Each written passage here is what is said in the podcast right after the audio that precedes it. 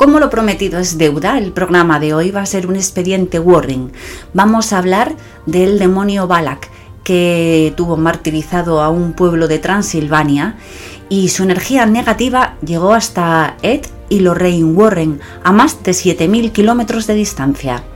Así que, subíos a vuestras escobas, gatos y gatas, porque comenzamos el vuelo.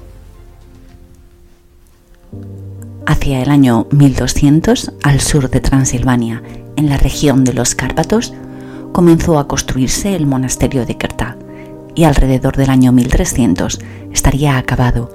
Se le añadieron poco a poco oratorios, capilla, muros y se fueron sustituyendo los materiales utilizados en un principio, madera y adobe principalmente, por otros más resistentes como la piedra. Y ahora te voy a contar una historia.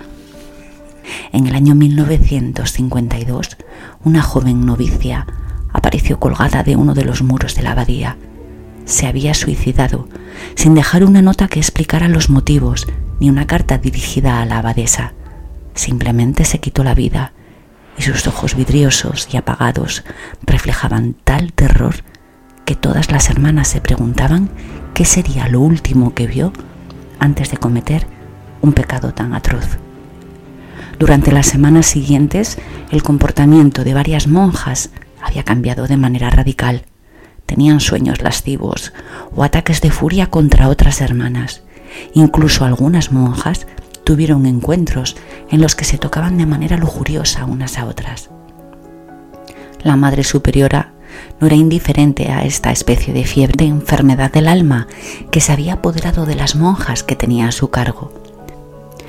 Observaba la altanería de no llevar la cabeza baja en señal de sumisión. Habían cambiado sus movimientos, su manera de andar, se contoneaban.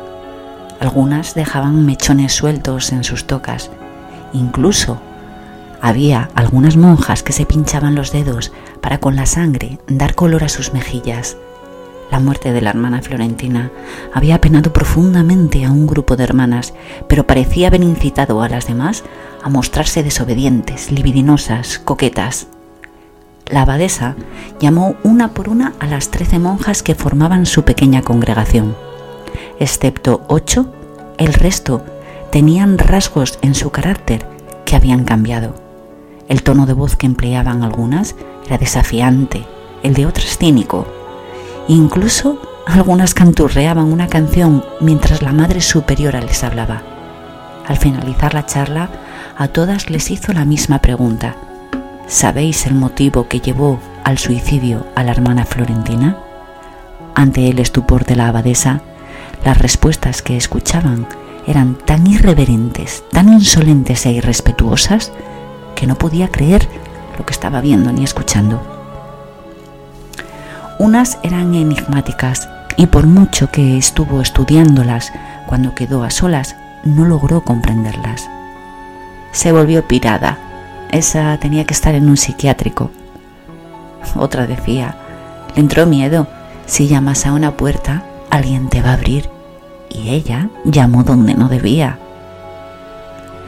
Otra sugirió, le salió mal la jugada y a última hora se arrepintió. Este no es lugar para arrepentimientos y ahora lo está pagando caro. Sin más demora, escribió una carta directa al Vaticano.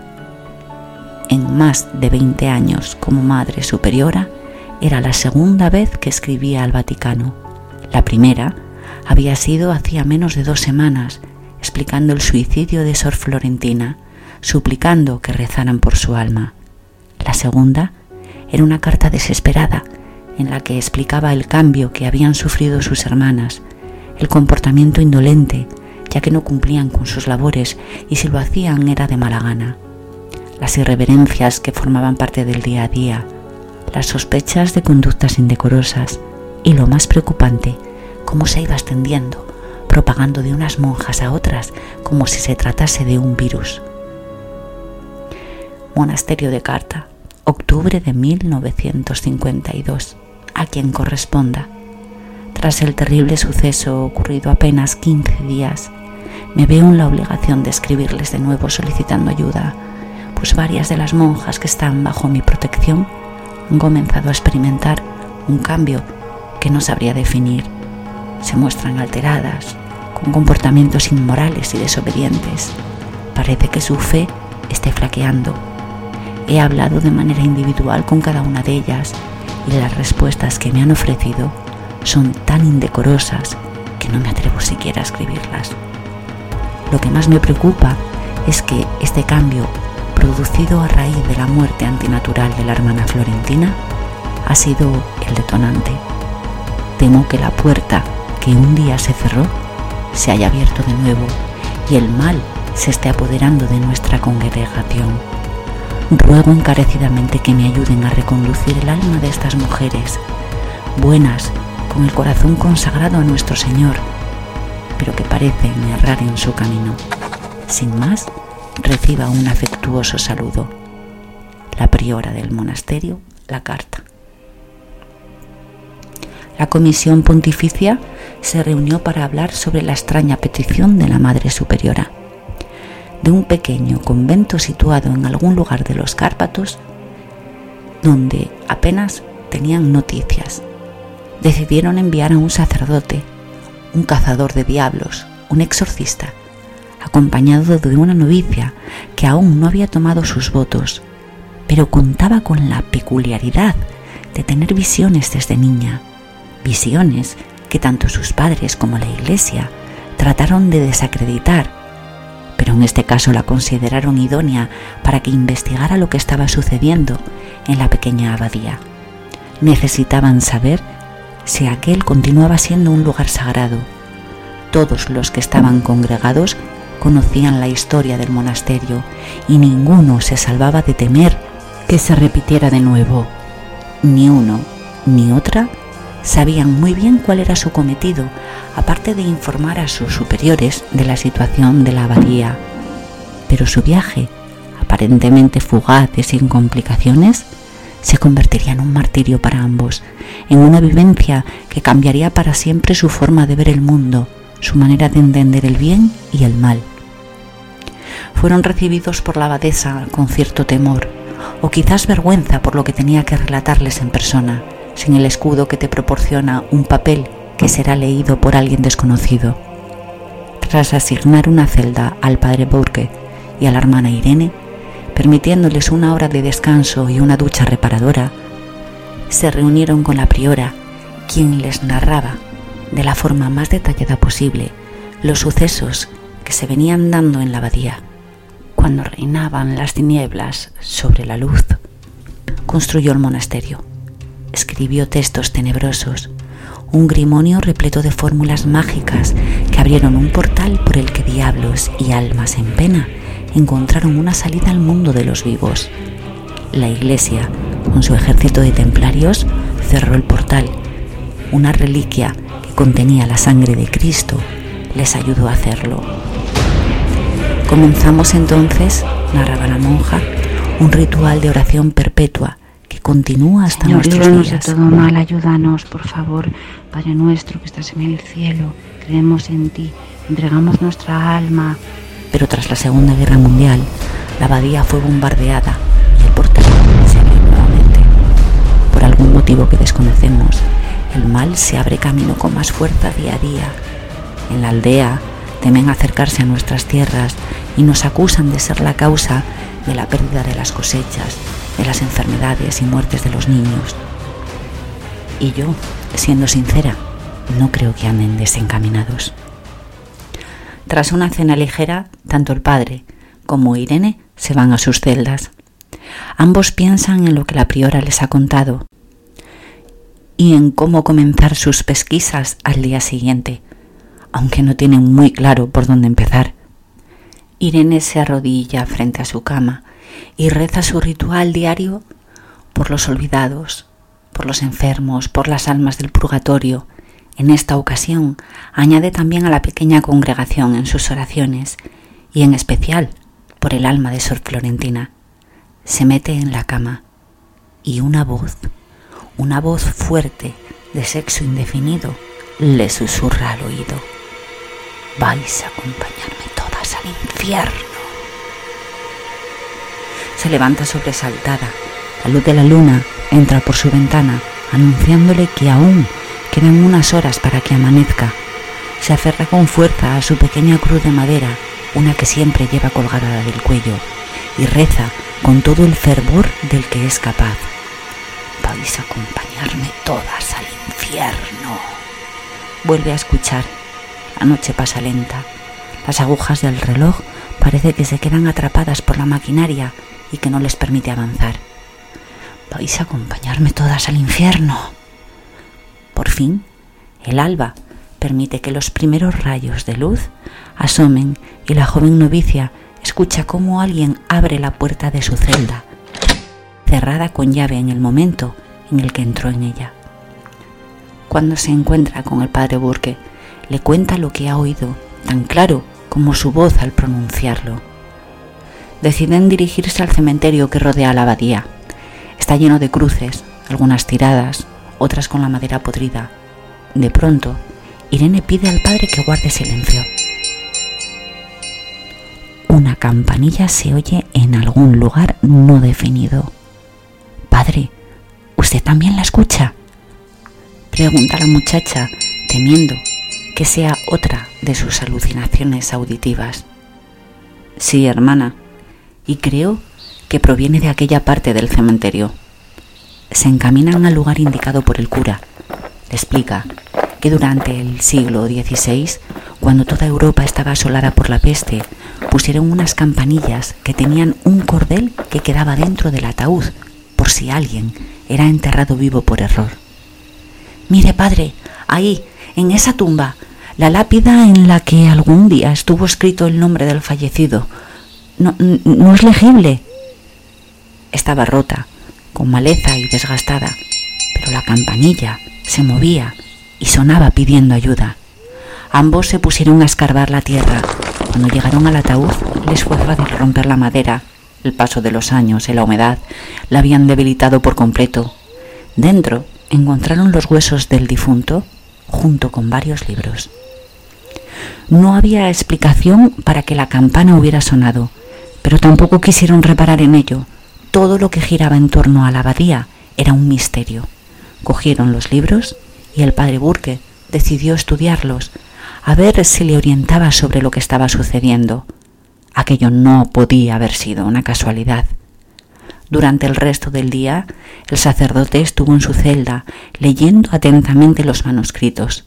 Tenía hojas arrancadas y la tinta estaba borrosa en algunos lugares, pero trataba de recomponer los textos lo mejor que podía.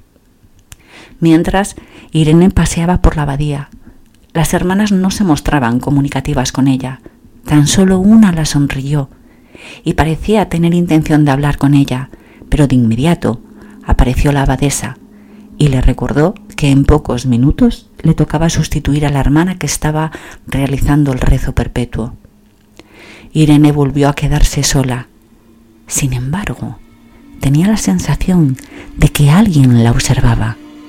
Miraba hacia atrás en repetidas ocasiones, hasta que en una de ellas ve al final del largo pasillo a una monja que a diferencia del resto de la congregación que vestía de blanco, llevaba un hábito negro por completo y su mirada, su mirada era tan penetrante, tan oscura y misteriosa, que hizo que la chica sintiera un escalofrío por todo el cuerpo. Pese a la distancia que las separaba, vio cómo movía sus labios finos y negros. Vais a acompañarme todas al infierno lo escuchó con la misma claridad con la que lo haría si aquel ser se encontrara a su lado. Aterrada echó a correr por el pasillo hasta llegar al final. Giró a la derecha y allí se encontró con la espantosa figura. Irene se desmayó. Alguna hermana la encontró y la llevó a su celda. Cuando se despertó, gritaba aterrada. Tranquila, tranquila, estás a salvo le dijo una monja anciana con voz dulce. La has visto, ¿verdad? le susurró al oído. Irene no podía pronunciar ni una palabra, pero sus ojos lo decían todo. El padre Burker la visitó y cuando quedaron a solas le habló de sus descubrimientos. Lo que hemos encontrado fueron los diarios del marqués de Carta. Están repletos de dibujos, de signos satánicos, letanías y se repite un nombre, Balak. He investigado en la biblioteca, en la sección prohibida. La priora me ha dado permiso para ello y lo que he encontrado realmente inquietante, por no usar otra expresión. Balak es mencionado en la llave menor de Salomón, un antiguo grimonio que de alguna forma consiguió el marqués. Allí lo llaman el gran presidente del infierno y tiene 38 legiones de demonios bajo su mando. Es guardián de tesoros, utiliza los cuerpos humanos para materializarse en la forma en la que más terror pueda causar. Estoy seguro de que la imagen que viste era el propio Balak, poniendo en duda tu fe. Además, tiene poder sobre las serpientes. Los alrededores de la abadía están custodiados por sus súbditos, de ahí las muertes, las enfermedades, las cosechas destruidas y el temor fundado de los aldeanos a acercarse a este lugar, pues su poder es tal que nada queda fuera de su alcance. El marqués buscaba los tesoros que Bala custodiaba, por ello lo invocó, lo adoró, hizo sacrificios, pero al final murió devorado por una serpiente. En el momento en el que el padre Burker pronuncia el nombre de Balak, una mujer de 25 años, a más de 7.000 kilómetros de la abadía, tuvo una visión que le quitó el aliento. Ante Lorraine Warren se presentaba la hereje imagen de una monja con una cara aterradora. Su olor era pestilente, sus ojos eran cuencas negras y su boca era pura sangre. El mensaje que pronunció en lenguaje humano fue claro. Van a morir todas. Tras darle el mensaje, el demonio desapareció, dejando tras de sí una estela de miedo, de certeza de que en algún sitio iba a ocurrir algo horrible y ella no podía hacer nada. Fue en busca de Ed y se lo dijo. Ed la llevó a su estudio de pintura.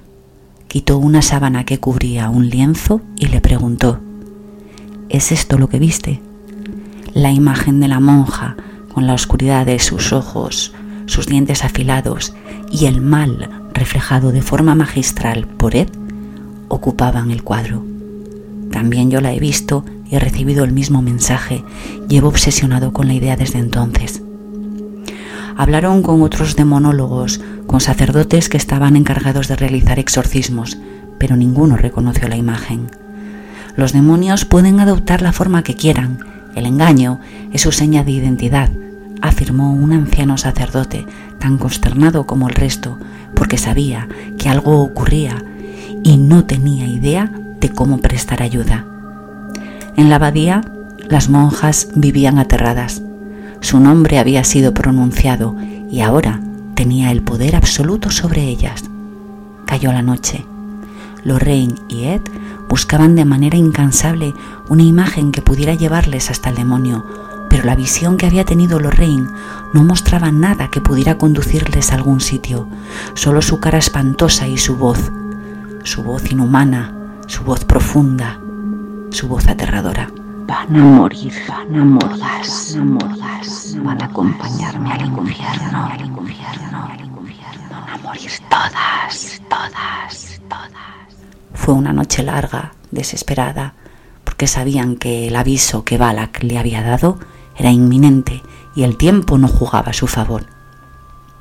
A siete mil kilómetros de allí, trece monjas y una novicia un sacerdote y la abadesa se enfrentaban cuerpo a cuerpo con el mismísimo demonio, con sus servidores, legiones de diablos convertidos, algunos en serpiente, otros en formas aterradoras. El padre Burker comenzó a leer un pasaje de la Biblia, a pronunciar unas palabras que exigía a los demonios que volvieran al lugar que les correspondía. Pero ellos se reían, se burlaban, y una a una fueron matando a todas las monjas, decapitándolas, ahogándolas, haciendo que se desangraran por cada poro de su piel. Dolor y miedo. El padre seguía con su letanía, sacando fuerzas de donde no las tenía. Una vez que todas las monjas hubieran sido asesinadas, incluida la joven Irene, una enorme mamba negra se deslizó desde el interior del padre hasta salir por la boca. Lorraine sintió un escalofrío y una tristeza infinita se apoderó de ella. La imagen de una monja de ojos sin vida y boca ensangrentada se reía de la manera más malévola que existía. Muertos, todos muertos. Os espero en el infierno. Realidad o ficción, como siempre, yo solo te he contado una historia, que además creo que en este caso tiene mucho más de ficción que de realidad. Gatos, gatas, bajaos de vuestras escobas, maullad a la luna y contad siete días para escuchar una antigua leyenda, un nuevo relato o una inquietante verdad. Y por favor, si el vídeo os ha gustado, darle al like, suscribiros o haced un comentario es la manera de que esta escoba cada día vuele más alto.